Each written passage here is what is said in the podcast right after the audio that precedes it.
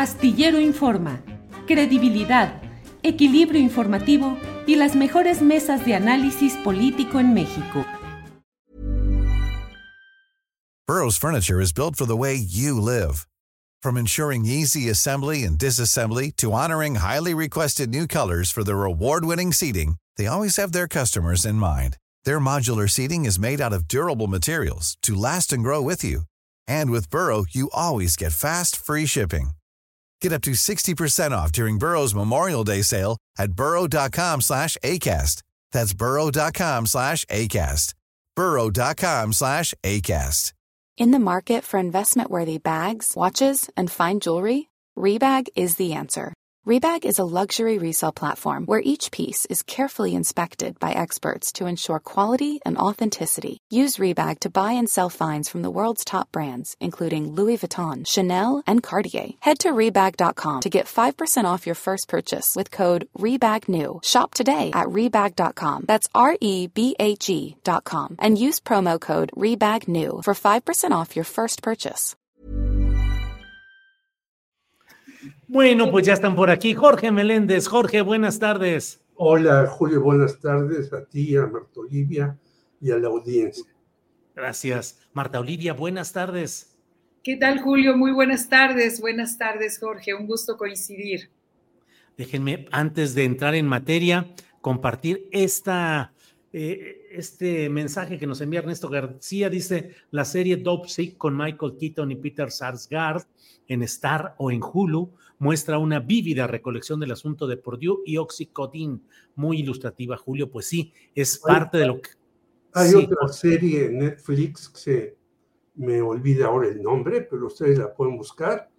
Y termina como señala Claudia Villegas, el señor que maneja los negocios enriquecido al hartazgo, los muertos tapados y el producto retirado temporalmente una vez, luego vuelve, luego otra vez, luego vuelve.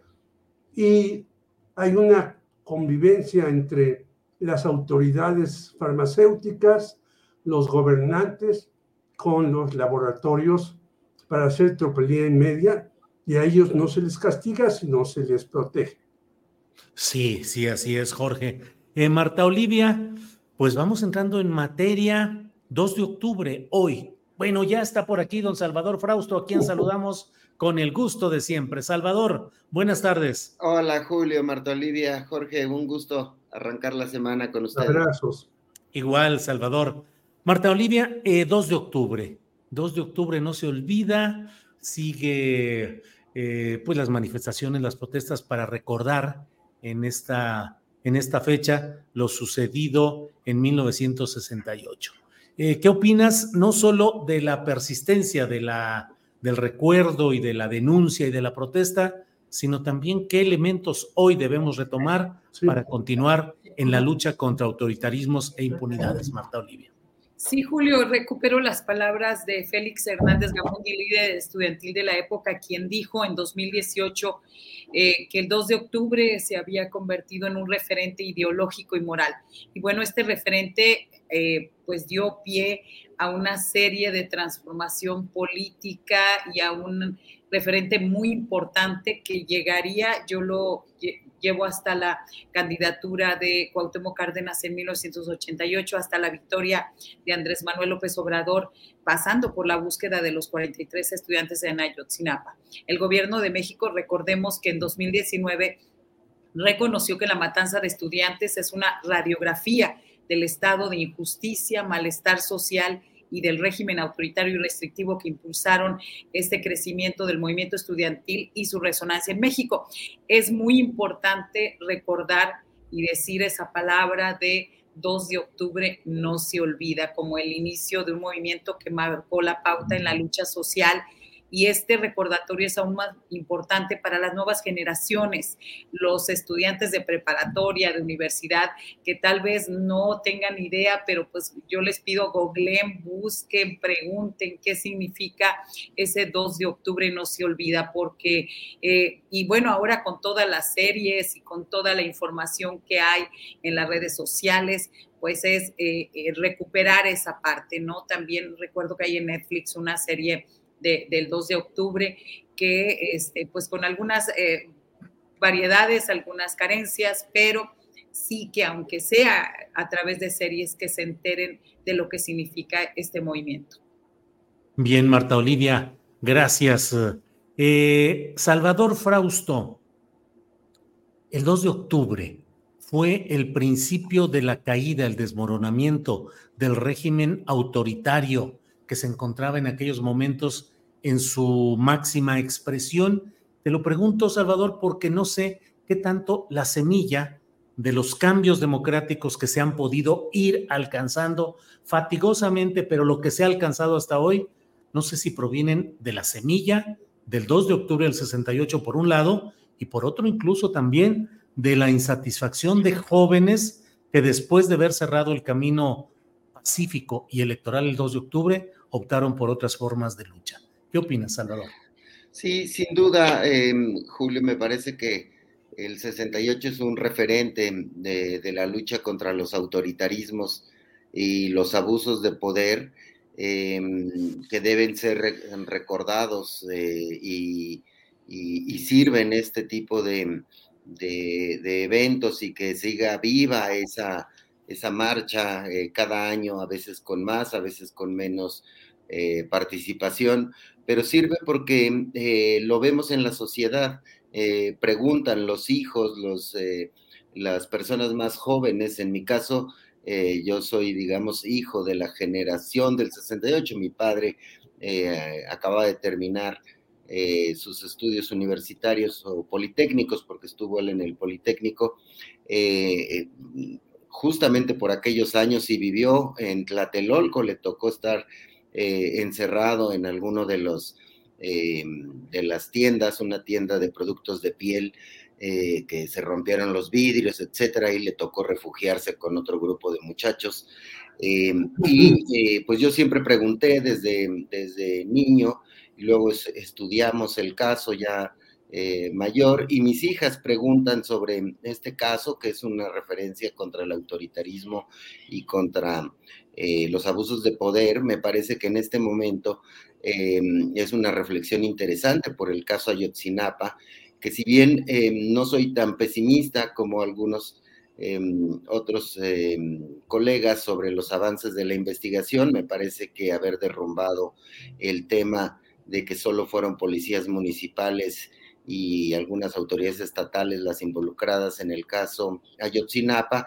Este último informe eh, pues da luz de la amplia participación de Policía Federal, de militares, por lo menos eh, entre 6 y 20 militares involucrados de distinta manera en la desaparición de los muchachos de, Ayotzinapa, que se tumbó la mentira de la incineración masiva en el basurero de Cocula. Y aún así, pues eh, tiene deficiencias la investigación, sobre todo porque topa justamente con el tema del ejército y eh, esta discusión dice si son 5, 6 o 20 los eh, militares involucrados, pues nos echa luz lo que pasó con el 68, que no se pudo conocer a cabalidad la verdad histórica de aquella época, los hechos reales. Eh, Ayotzinapa estamos aún ante una oportunidad de resolver un crimen eh, que involucra un abuso de autoridad tremendo y que tiene los resabios de ese autoritarismo que combatió la generación del 68 y que las generaciones recientes eh, combatieron o combatimos o alzamos la voz en el caso de eh, pues eh, esta desaparición de los 43 normalistas. Entonces, me parece em, que es muy importante mantener vivo este tipo de conmemoraciones. Gracias. Eh, gracias, Salvador. Jorge Meléndez, ¿qué opinar de la evolución política y el ascenso democrático fatigoso, con altibajos, pero finalmente lo que hemos podido avanzar como sociedad a partir de lo sucedido en el 2 de octubre de 1968. Esa lucha ha fructificado, se ha quedado a medias, ha sido aprovechada por oportunistas, ha sido eh, degradada como luego sucede con la apropiación de gestas populares auténticas por parte de camarillas eh, empresariales, mediáticas, de poder político, en fin. Jorge, ¿qué opinas? Es todo lo que dices y más en un movimiento tan importante como el 68, que se dio en alrededor de 60 países. Incluso no hay que olvidar que en los países socialistas se acaba la primavera de Praga por la entrada de los tanques soviéticos a Checoslovaquia, que en Japón hubo un movimiento que se llamaba Sengakuren, que también participaron ahí, que en Argentina, Argentina hubo un movimiento de 68, que en Estados Unidos, en Berkeley, estuvieron los primeros eh, compañeros asesinados y que en fin se dieron muchas partes. Yo creo que es un verdadero despertar de las juventudes en todas partes del mundo con sus propias maneras y casualidades. No hay que olvidar que un muchacho en Checoslovaquia, cuando entran los tanques, se incinera como bonzo vietnamita, ¿no? Eh, y en México, bueno, tuvo dos posibilidades. Unos fueron a la guerrilla, algunos los mataron, otros los apresaron, a otros los desaparecieron. Desde entonces empezó esa práctica, los famosos vuelos de la muerte desde el coronel Abarca eh, en Acapulco, etcétera. Entonces, yo creo que sí se da un despertar eh, de los muchachos, de las personas que estaban metidas y que parecía que no pasaba nada en este país. Y bueno, las famosas marchas del silencio tan importante y en el poli, la resistencia de los politécnicos, porque a veces se ha puesto la mirada solamente en las universidades, no, el poli fue un bastión que no cedía ni ante, ni ante las eh, agresiones de granaderos del ejército y demás en el casco, y los compañeros politécnicos fueron muy importantes. Por eso Raúl Álvarez Garín tiene un peso importantísimo y en la universidad hay varios compañeros destacados. Fíjate que a los 25 años del 68, nosotros hicimos un libro que se llama Al salto al cielo, lo que no se ha dicho del 68. Y después, a los 50 años, se hizo esta edición de la Benemérita Universidad Autónoma de Puebla, de quienes participamos en el primer proyecto.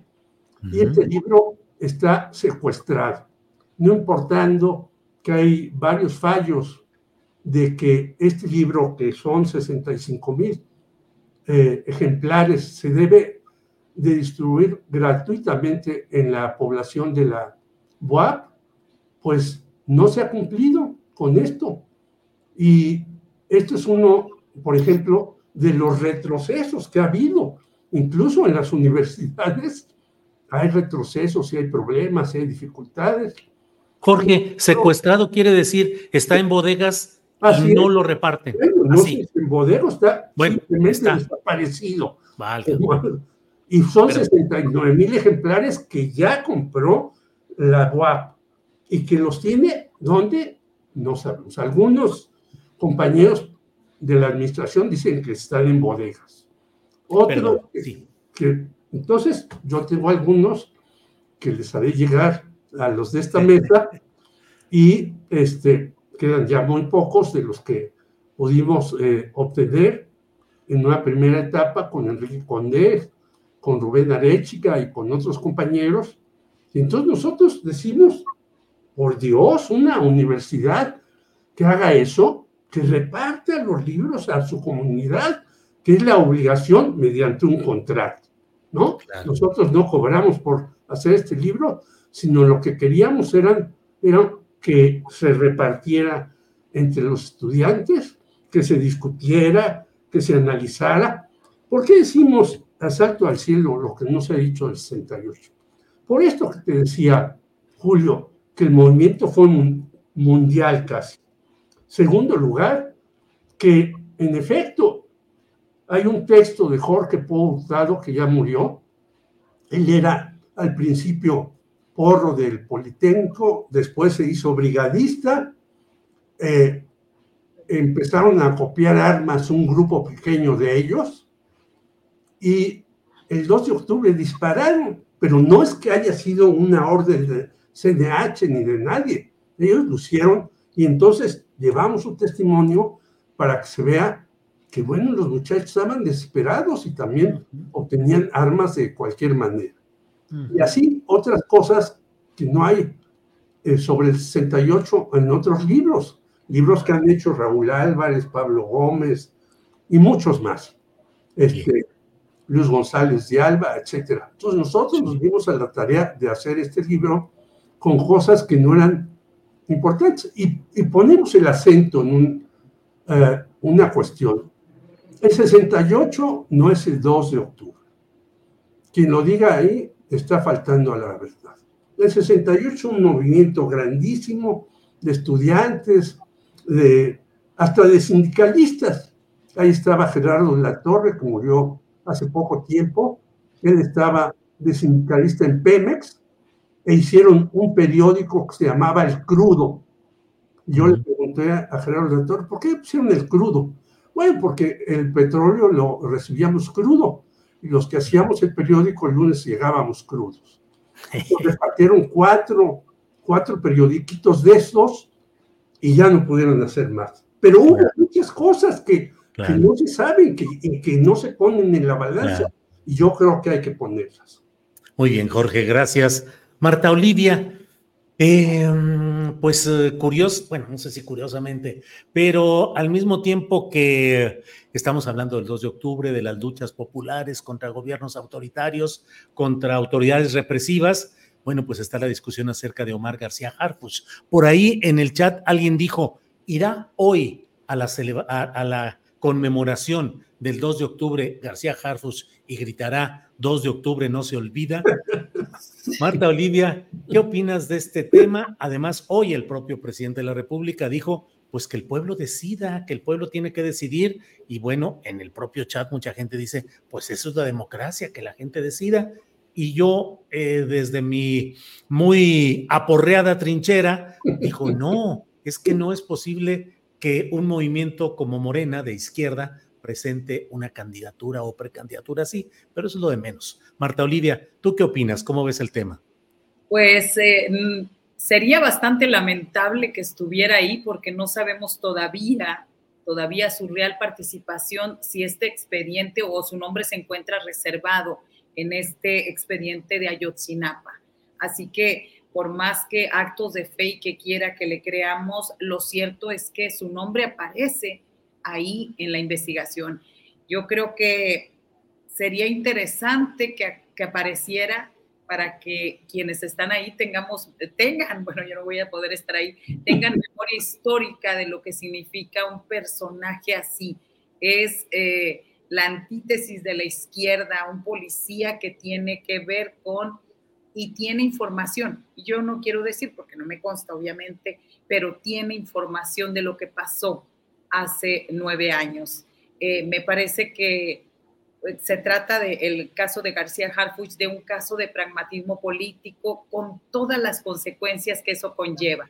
Y cubre relevancia que sea el propio presidente quien de alguna manera le dé el visto bueno a una eventual candidatura a la jefatura de gobierno de la Ciudad de México. Yo lo que espero es que no se trate de una versión 2.0 de Miguel Ángel Mancera, a quien también apoyó López Obrador en su candidatura del 2012, solo para que el ahora senador por el PRD le diera la espalda al movimiento de AMLO y bueno, ahora se dedique a promocionar a RBD y a dar reconocimientos en el Senado de la República.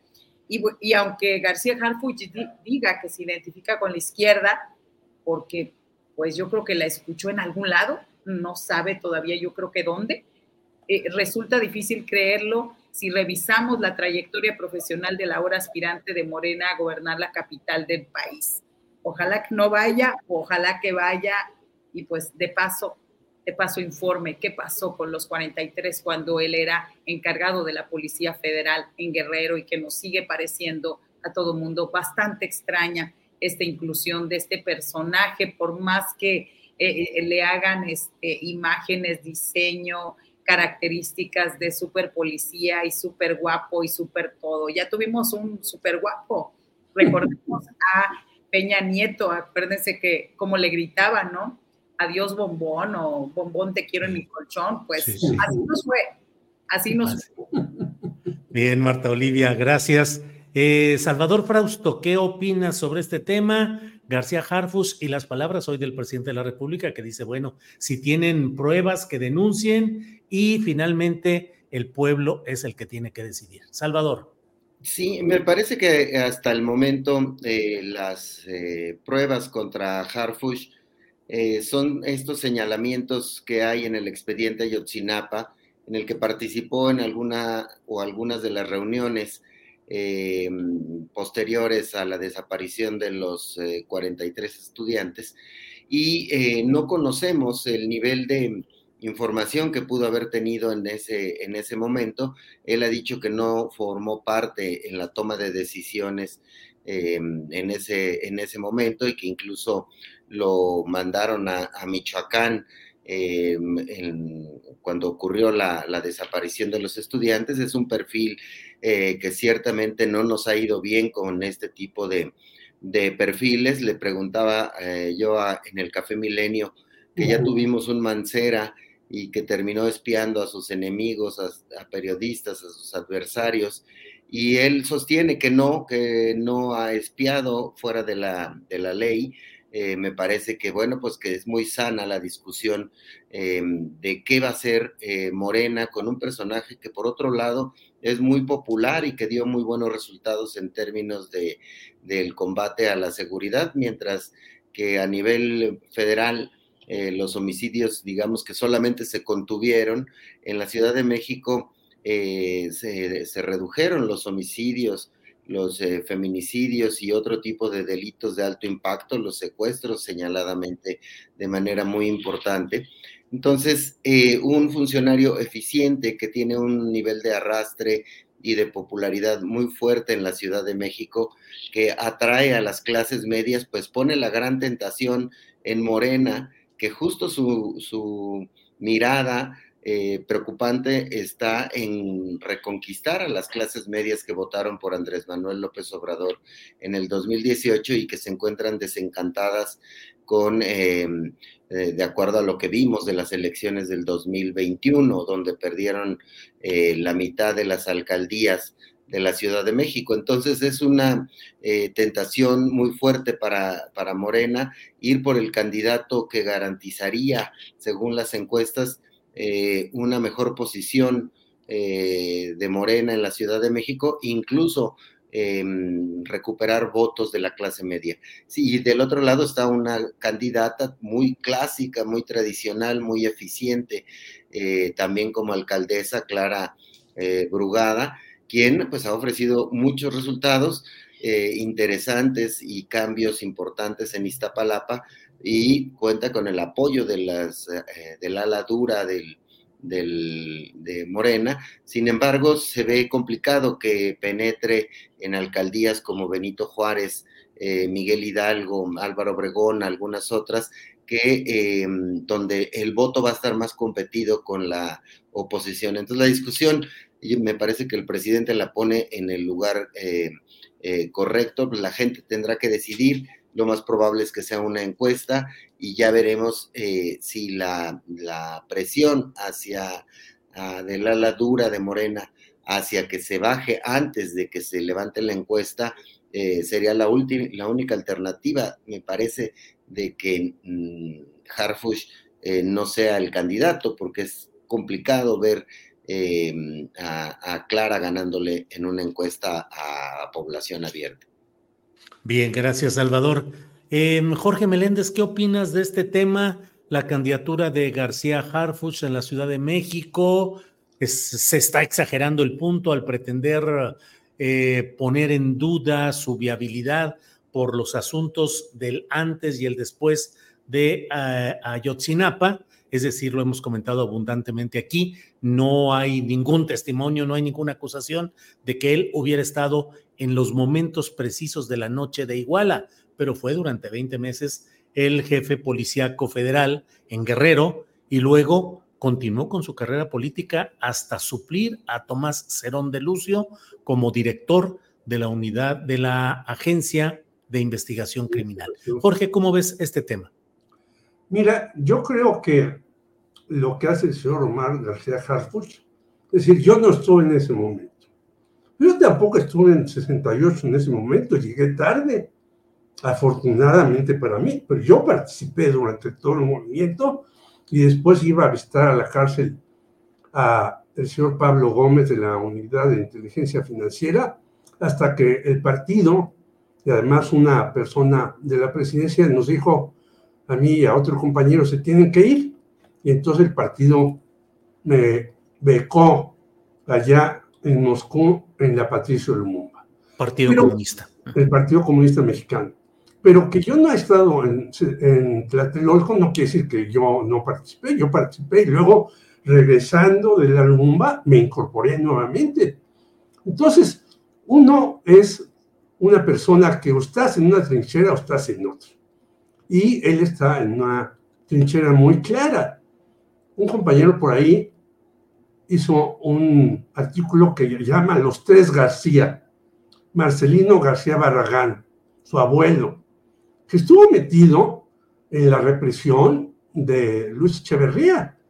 Y se hace por ahí un libro de Julio Scherer y Carlos Monsiváis diciendo que realmente el que estuvo hasta el tuétano ahí en Tlatelolco fue el Estado Mayor Presidencial ya desaparecido y que Marcelino García Barragán pues, no sabía tanto así que a un individuo que era general, que ya había estado en dos universidades de asaltándolas, Hernández Toledo le dan un balazo en salva hacia la parte. Entonces, hace después una remembranza de su papá, de Javier García Paniagua, pues era un policía que reprimía y que hacía cosas y demás. Y luego él se presenta como pues que no estuvo aquí, que lo mandaron para allá, que... ¿Y cómo responde sus entrevistas en general? Yo vi Café Milenio, Dice que estuvo muy agudo Salvador, pero todas las entrevistas, pues lo que diga Claudia, yo no sé, yo estoy para servir al pueblo mexicano y voy a hacer lo que diga Claudia. Y bueno, ¿tú qué opinas del 68? Pues yo no participé, bueno, mi abuelo ya dio su versión, no estuvo metido. ¿Y qué opinas del el movimiento cualquiera? Y se sale el individuo por la tangente. Hay que decirlo muy claramente. Y por eso tú, Julio, y yo puedo ser vapuleado al rato. Yo no estoy con ese tipo de candidatos. Y no lo estoy porque desde el Partido Comunista nosotros nos opusimos a ciertos candidatos cuando el Partido Comunista hacía alianzas para llegar al legislativo. Es más, yo fui diputado suplente con Rincón Gallardo. Y yo estuve haciendo una serie de, de proyectos, entre ellos una ley de comunicación social, que jamás se presentaron, o si se presentaron por la parte del Partido Comunista, fueron a la bodega de la Cámara de Diputados, que debe ser extensísima, porque hay tal cantidad de propuestas legislativas que se hacen en tres años, que es de 700 hasta 1000. Entonces esa bodega será un enorme tesoro para quien le permitan estar ahí, pero como decía Reyes Heroles cuando estuvo en el PRI, oiga, ¿cuál es la historia del PRI? Aquí no tenemos ni historia, ni bodegas, ni nada. Así es la Cámara de Diputados, no tiene nada de lo que llegan a sus manos. Por lo tanto, a mí no me parece que por ganar la Ciudad de México, Morena deba de dar pues el aval a un personaje que ya no está mostrando que pretende. Lo único que pretende es llegar ahí, que yo creo que sí tiene muchas posibilidades porque los últimos estudios demoscópicos le dan a él 30, 40 y a Clara 18 y 20 cuando más. Es decir, que tiene una presencia y una importancia la tiene, ni hablar. Yo no estoy de acuerdo con, con esa. Tú lo dijiste, Julio, bueno, ya le dio el aval, como quiera que sea, Andrés Manuel. Ya Clara Sheinbaum dijo que va. Ya Mario Delgado dijo también, no, pues ahí está presente y hay que ir a las elecciones internas. Yo creo que será un error gravísimo. Yo lo compararía incluso con el caso del señor Mancera. Ese... It's that time of the year. Your vacation is coming up.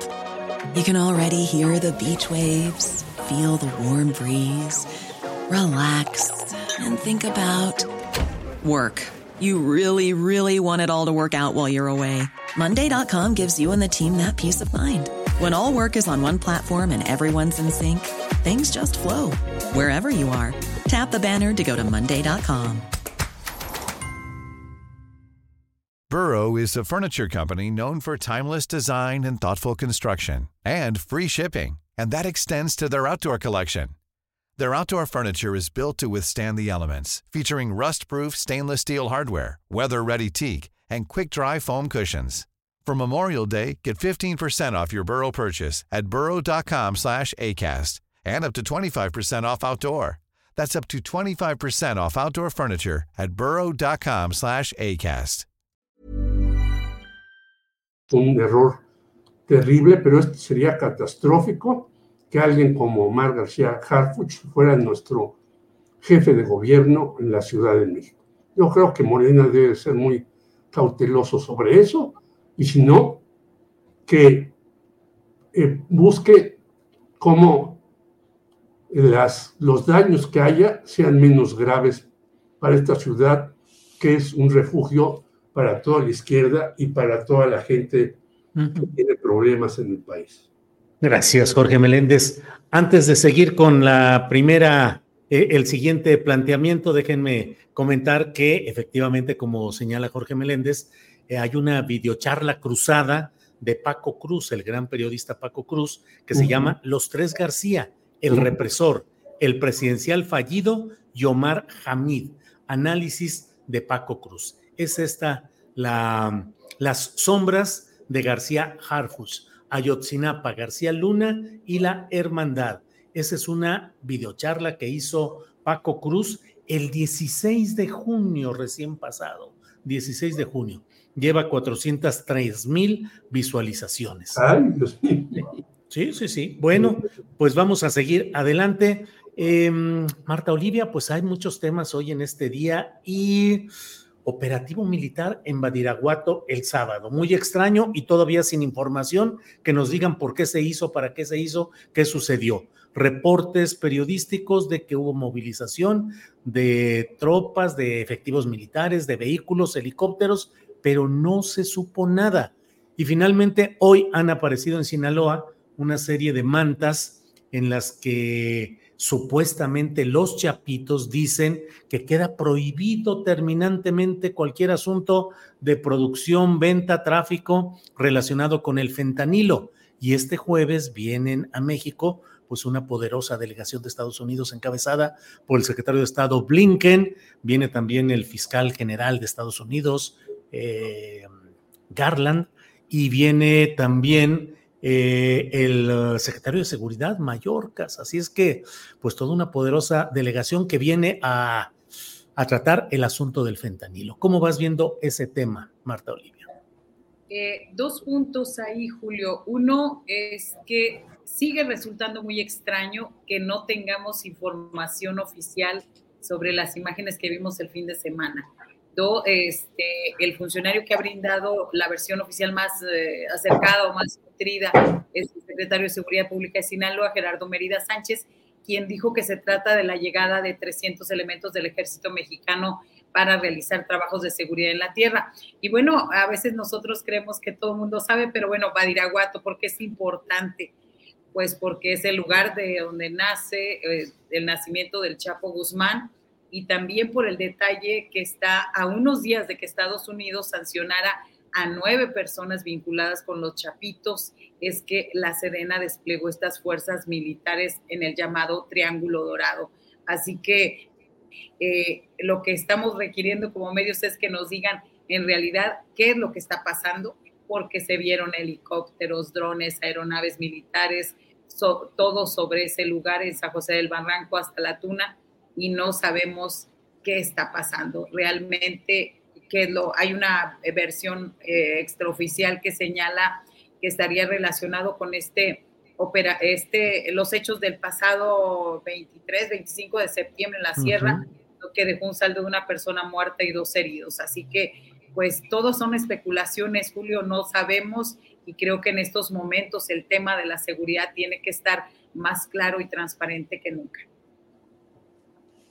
Bien, Marta Olivia. Salvador Frausto, sobre este tema eh, que nos comentas, y efectivamente, como dice Marta Olivia, hubo esos eh, muertos, heridos, se dice, en la sierra de Badiraguato, y luego fueron llevados a una clínica del centro de Culiacán, donde fueron rematados los dos heridos eh, con un grupo armado que entró a esa clínica, remató a dos, mató a un médico que no tenía ningún involucramiento y otro atacante herido la clínica no había informado oportunamente a las autoridades de que había personas heridas de bala. Y uno de los eh, acusados, uno de los presuntos objetivos del ataque, murió cuando lo llevaban en una ambulancia y supuestamente le quiso quitar la pistola a un policía, se disparó la pistola y mató a ese personaje, entre comillas, que no sabemos exactamente el grado de mando o de involucramiento. En fin, muchos puntos por ahí oscuros o aún sin precisar. Salvador, ¿qué opinas? Sí, pues ya nos, nos tiene acostumbrado el gobierno federal a dar estos golpes contra ciertos narcotraficantes previo a las reuniones con autoridades importantes de los Estados Unidos. Habrá que subrayar ese punto. Se generan normalmente extradiciones o golpes espectaculares contra el narcotráfico. En este caso sí llama la atención que no, eh, que haya sido en la tierra, eh, en la cuna del Chapo Guzmán, del Güero Palma, de muchos otros líderes del, del cártel de Sinaloa, y, de, y que estamos eh, bajo una presión muy fuerte por parte de los Estados Unidos para no solo tener a Ovidio, sino quieren a los hermanos de, Ovidio Guzmán eh, y a los otros familiares. Ha habido operativos importantes contra uno de los hermanos de, Joaquín el Chapo Guzmán en esa misma región del, Triángulo Dorado. Entonces, eh, parecería que estaban buscando a más eh, cabecillas de este cártel de Sinaloa, sobre todo porque, como se ha dado a conocer, hay muchísimos documentos tanto de la DEA como del FBI, que señalan a los chapitos como los eh, principales eh, traficantes de fentanilo hacia los Estados Unidos y los tienen eh, totalmente en la mira. Esta es la segunda comunicación que lanzan los chapitos ahora a través de narcomantas y la otra vez a, través de un comunicado que hicieron llegar a medios de comunicación en el cual pues dicen que ellos no están metidos en el tema del fentanilo. Me parece que que las evidencias son muy, muy grandes de su, su, participación, su involucramiento en este asunto, porque no son unos cuantos documentos ni unos señalamientos de, de, algunos senadores o de solamente los republicanos. Em, han documentado mis compañeros, tanto Laura Sánchez Ley como Oscar Valderas, eh, esta participación de los chapitos en el tráfico de fentanilo hacia los Estados Unidos y cómo pues, lo han movido de manera eh, masiva y, de, y han tenido una, un papel muy, muy importante en este asunto.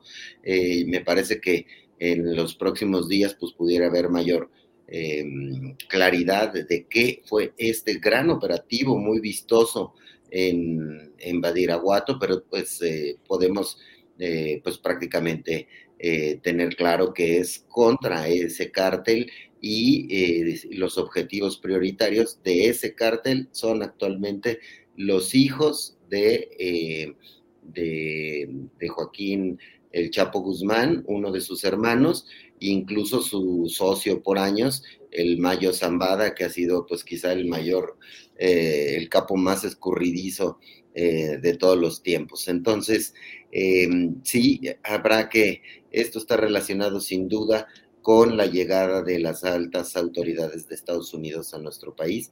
Y, bueno, pues habrá que ver eh, cómo evoluciona esta información, Julio. Muy bien, gracias, Salvador Frausto. Jorge Meléndez, ¿qué opinas de este tema? Badiraguato, operativo militar, narcomantas hoy tratando de deslindarse los chapitos del tema del fentanilo y la visita de la delegación estadounidense este jueves. Jorge. Bueno, es muy claro que los Estados Unidos nos van a insistir en esto, porque ellos tienen una política bastante camaleónica. Quieren a las personas allá en Estados Unidos juzgarlas, y luego los dejan ir. ¿Qué ocurrió con el hijo del Mayo Zambada? ¿Qué ocurrió con Emma Coronel? ¿Qué ocurrió con el Minilic? Pues a los tres los dejaron libres después de que dijeron, son los grandes traficantes y demás, y los tenían en sus manos. Ah, pero los dejamos ir porque nos, nos aportaron información y entonces vamos a seguir la cadena para llegar hasta lo último. Yo creo que es clarísimo desde hace un buen número de años que estos muchachos pues siguen en las mismas y no solamente en el fentanilo, sino en lo que caiga, que es lo que hace cualquier narcotraficante. Pero ya los tienen, como dice Salvador, totalmente puestos, identificados. Y hemos visto hasta videos de cómo hay en la Sierra de Sinaloa este, laboratorios que el ejército eh, desmantela que producen fentanilo. Entonces, estos muchachos no pueden decir que no están haciendo estas tropelías, si la están haciendo, y van a, tarde o temprano, van a pagar por eso. Pero lo que también es desconcertante es que los Estados Unidos solamente busque atrapar a las personas y después dejarlas libres. Entonces, ¿cuándo se va a acabar esto? si los propios traficantes ven que soltando la sopa, como se decía antiguamente cuando te detenían, este, puedes eximirte de una condena larga y vivir donde, quién sabe, porque son testigos protegidos de los Estados Unidos. Entonces, esto me lleva a lo que decía también López Obrador, pues que nos dé 60 millones de dólares o que no nos dé no tiene importancia. Lo importante es que allá también combatan a sus cárteles que existen y que no los tocan muchas veces. Bueno, hasta series de televisión estadounidenses vemos que un policía en una serie famosa de Chicago reúne a dos narcotraficantes para que hagan las paces, no se maten y sigan con el tráfico de estupefacientes. Esa es la inmoralidad de los Estados Unidos también al tratar de agarrarnos por el cuello y que nosotros hagamos el trabajo sucio que les corresponde también a ellos. Bien, Jorge, gracias. Marta Olivia, pues el tiempo se nos va como siempre, pero han detenido a Andrés Roemer, diplomático muy peculiar, eh, tuvo que salir del servicio diplomático luego de decidir que su lealtad estaba más con Israel que con México, que era el país que representaba en una votación eh, internacional y eh, acusado de una serie de delitos relacionados con violaciones y abusos sexuales, ha sido detenido. El presidente de la República dice que lo van a extraditar. Y bueno, ahí está. La pregunta también es, bueno, Roemer, muy bien. ¿Y qué pasa con Cerón de Lucio? ¿Cuál es tu punto de vista, Marta Olivia, por favor? Sí, claro, justo, justo iba a comentar esa parte. Eh, eh, creo que una de las situaciones más difíciles cuando se habla de alguien que huye de la justicia en México, siempre saben que hay varios países que son paraísos para ellos, para no ser perseguidos o que hay bastantes complicaciones para regresarlos. Uno es, en el caso, es Canadá y otro Israel. Entonces, me parece que esto abre la puerta enormemente para que quienes se creían protegidos, protegidos por este país, eh, crean que no pueden ser detenidos. Creo que es un buen inicio y se ha estado, no en el caso de Roemer, pero sí de Tomás Cerón, presionando muchísimo para que eh, sea extraditado. Entonces, me parece que este es, e, es un buen inicio para que ya nadie crea que Israel es el paraíso de los fugados en, en, México. Y, y, hablo de que también es un país al que pensaba ir Francisco García Cabeza de Vaca, exgobernador de Tamaulipas. Pero también, eh, Julio, rápido quiero comentar que es eh, este, que no pasemos de largo que se, con esta situación se agravan los problemas legales para quien fuera uno de los principales socios y amigos de Ricardo Salinas Pliego y de otros empresarios de renombre en México. Esperemos que sea eh, el principio de la partición de justicia para decenas de mujeres que fueron agredidas sexualmente por un hombre que aprovechó su coto de poder, sus influencias con representantes de la iniciativa privada para abusar de jóvenes. Más de 60 denuncias de acoso y de abuso sexual. Así que eh, el reclutamiento que hacía de mujeres jóvenes en los festivales, lo que les prometía a través de financiamiento público y también a través de TV Azteca. Yo creo que eso es muy, muy importante, no perder de vista esto, es importante. Lo otro, pero también saber que el año pasado él también eh, hizo una demanda por daño moral a una de las de los que lo acusaban y pues no prosperó, porque obviamente hay demasiado pruebas, demasiadas pruebas en contra de él. Bien, Marta Olivia, gracias. Sobre este tema, Salvador Frausto, ¿cómo ves la detención de Andrés Roemer? Em, lo que significa que Israel esté en la posibilidad, eh, dice el presidente de la República, que lo que le han dicho es que sí lo van a extraditar. Bueno, pues que hubiera ese gesto de Israel, que no tenemos tratado de extradición México-Israel, y bueno, que de cualquier manera acepten, detengan y eventualmente extraditen a Roemer. Y la otra pregunta es, bueno, no vaya a ser que esa buena voluntad justiciera se quede ahí y ya no alcance a Tomás Cerón. Salvador Frausto. Sí, bueno, coincido con, em, con Marta Olivia en el, en, el, en el, sentido de que abre la, la esperanza, la expectativa de que eh, si se concreta la extradición de Andrés Roemer, se pueda ver ahí un camino legal y de acuerdo entre ambos países para que también eh, Tomás Herón rinda cuentas en nuestro país eh, por haber sido uno de las figuras centrales en la desaparición de los estudiantes de Ayotzinapa. Ahora bien, eh, centrándonos en el tema de, de, Roemer, pues es un depredador sexual con más de 60 acusaciones eh, de mujeres que dicen haber sido eh, violentadas sexualmente eh, por este personaje bajo el amparo y el, cuidado de una serie de, políticos y de, y de empresarios poderosos de los que se rodeaba. Además, pues Roemer tuvo un financiamiento público en los exenios hacia sus organizaciones sociales o asociaciones civiles eh, de parte del gobierno de, Peña Nieto y de Felipe Calderón principalmente, en esos dos sexenios se enriqueció brutalmente, no solo del gobierno federal, sino también de varios gobiernos estatales como el de Puebla, donde hacía su evento este llamado La Ciudad de las Ideas y por tanto recibía financiamiento público de varios estados, financiamiento privado de varias eh, instituciones, eh, empresas, entonces, eh, Andrés Roemer era un personaje súper exótico. Yo recuerdo que hizo un gran eh, texto periodístico mi compañera Alejandra Krail para MX hace algunos años, en el cual eh, relataba cómo se iba, cambiaba de posición política, diplomática, y se iba con todo y el piano, es decir, tenían que trasladarle su piano completamente hacia París, rentaba este, la casa más cara en, París, hacía grandes fiestones, eh, tenía ahí una serie de, una vida exótica eh, de manera tremenda y, eh, y, fue un personaje que vivió en una impunidad muy fuerte y afectando la, la vida de 66 mujeres por lo menos, que son las que han denunciado, eh, así que esperemos que la justicia llegue contra este eh, depredador sexual que se andaba paseando libremente por Israel.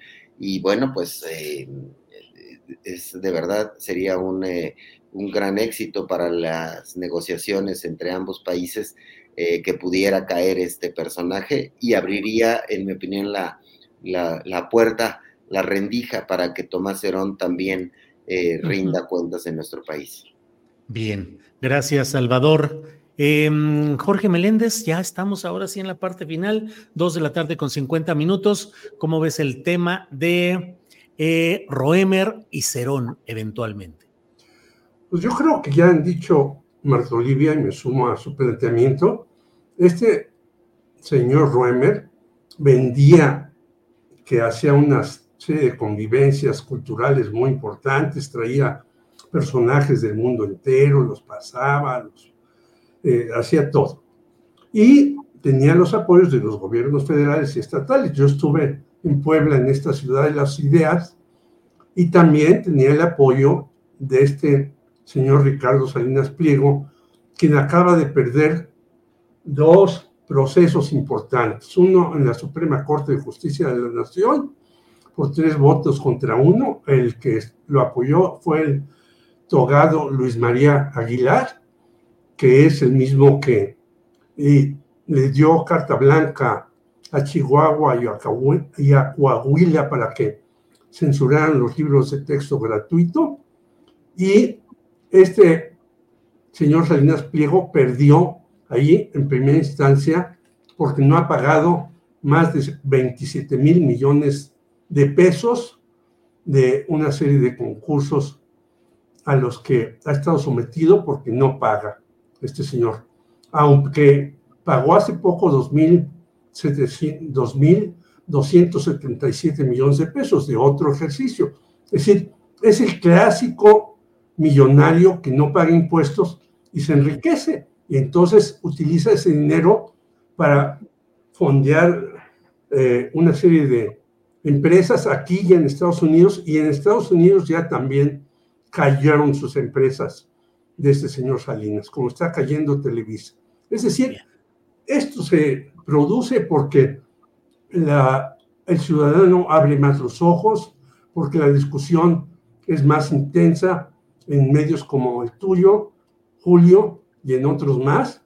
Y entonces empezamos a sacar los trapos suizos de estos personajes que durante muchos años, al amparo del poder, hicieron dinero, eh, atacaron a las mujeres de todas maneras y creen que lo van a seguir haciendo. Pues ya no, y qué bueno que se les ponga un alto. Finalmente, yo creo que lo de Gerón de Lucio será más problemático. Este señor está más imbricado en empresas israelíes y pues obviamente ellas eh, van a echar su resto para defenderlo. Jorge, gracias. Estamos ya en la parte del postrecito. Marta Olivia López, postrecito que en este programa puede ser dulce o amargo. Marta, adelante, por favor. Amargo en este caso. Ayer un derrumbe del techo en una iglesia católica en Ciudad Madero ha dejado 11 muertos, 11 muertos personas que asistían a este, primeras comuniones y presentaciones de niños. Y bueno, esto nos viene a, a, llamar la atención muy fuertemente, una edificación de hace 50 años, pero creo que esto nos viene a revisar a revisar todos los edificios públicos, todos los lugares donde hay eh, eh, gente que se reúne continuamente. hace dos meses también hubo un derrumbe de un techo en un colegio en Ciudad Victoria. Y bueno, en general es importante eh, revisar, revisar qué se está haciendo y cómo se está trabajando en protección civil en todo el país, no solamente, digo, aprovechando este caso para revisar cómo andan ahí las estrategias y las revisiones y los moches. Bien, gracias Marta Olivia. Eh, Salvador Frausto, postrecito, por favor.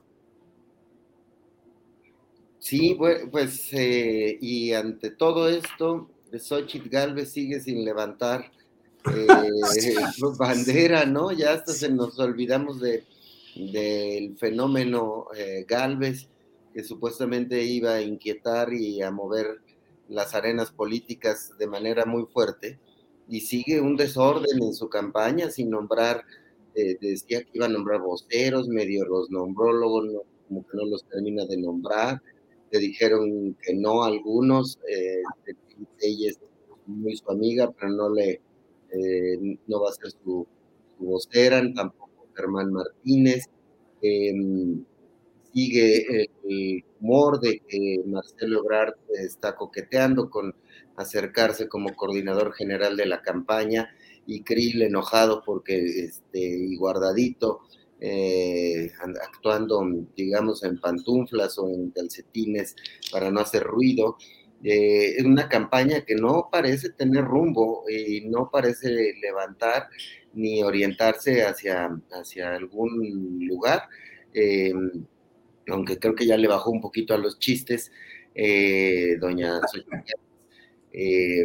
pues sigue pareciendo una campaña en punto muerto, ¿no? Entonces, está cediéndole mucho terreno mientras eh, vemos eh, la campaña de Claudia Sheinbaum con nombramientos territoriales, con planes eh, de nombrar una casa de Morena en cada municipio, de tener presencia en cada colonia, em, de ir sumando a personajes polémicos en algunos casos de otros partidos, sumándolos a su campaña. Eh, entonces, eh, sí me parece que, este, que ahí, ahí en algún momento va a tener que haber un, un este, pues un toma, una toma de control de la campaña, ya sea de la propia Xochitl o de los líderes de los partidos, de los tres partidos, o de Claudio X González, que es el padrino y quien impuso ahí a, a doña Xochitl. Entonces, bueno, pues habrá que que, ver si, si levanta, si empieza a tener cierta organización esa campaña. Muy bien, gracias Salvador Frausto. Jorge Meléndez, postrecito, por favor. Que las cosas están mal, lo dice que hasta un sector que antes anduvo con el alto vacío llamado Vicente Fox, que se iba a sumar a la campaña de Sochi, ya se alejó. Es Jorge Castañeda y sus cuates, los cuales se quejan que la partidocracia no les permite participar. Hay que ver algunos de los cuates de Jorge Castañeda que ya están plenamente desolucionados de la señora Xochitl Gálvez. Este va a ser otro clavo en el ataúd de esta señora que con huevos o sin huevos, como lo dice ella, pues no, no alcanza a tener una presencia real. Y en sus actos que hace, bueno, sacan un, un acto hoy con unos del PRD y da vergüenza, son menos de 20. Chucho Zambrano lo encabeza y dices, bueno, pues ¿cómo va a ganar una elección presidencial esta señora si hace un acto de 20 perredistas, ¿no? Eso ve el desfiguro.